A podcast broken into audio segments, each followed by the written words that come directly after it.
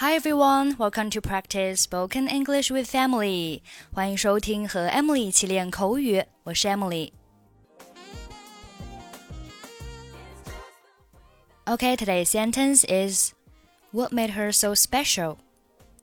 What made her so special? What made her so special? Special, S P E C I A L，形容词。 表示特别的、特殊的、不一般的。你对我来说很重要。You are very special to me。它的特别之处就是它有一副可爱的面孔和黑白毛色。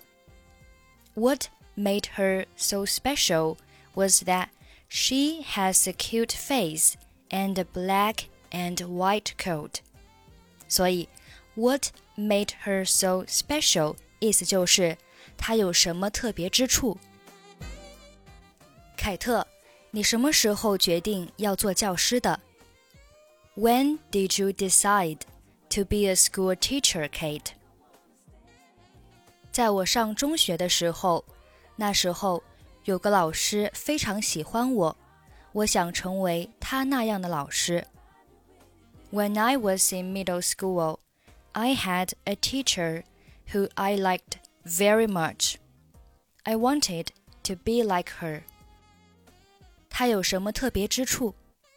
What made her so special?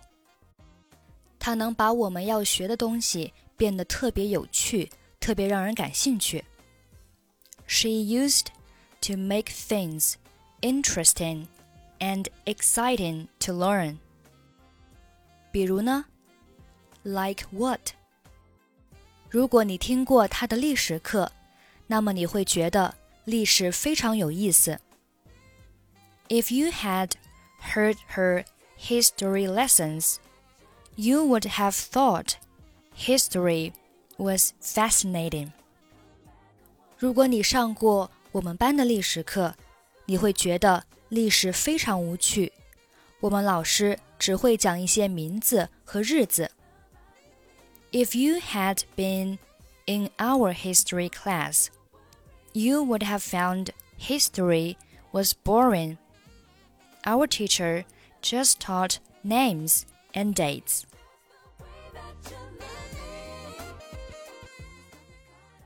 When did you decide to be a school teacher, Kate? When I was in middle school, I had a teacher who I liked very much. I wanted to be like her. What made her so special? She used to make things interesting and exciting to learn. Like what? If you had heard her history lessons, you would have thought history was fascinating. If you had been in our history class, you would have found history was boring. Our teacher just taught names and dates.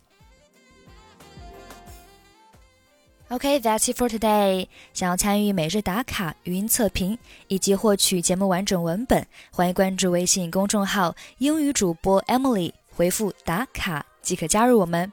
I'm Emily. I'll see you next time. Bye bye.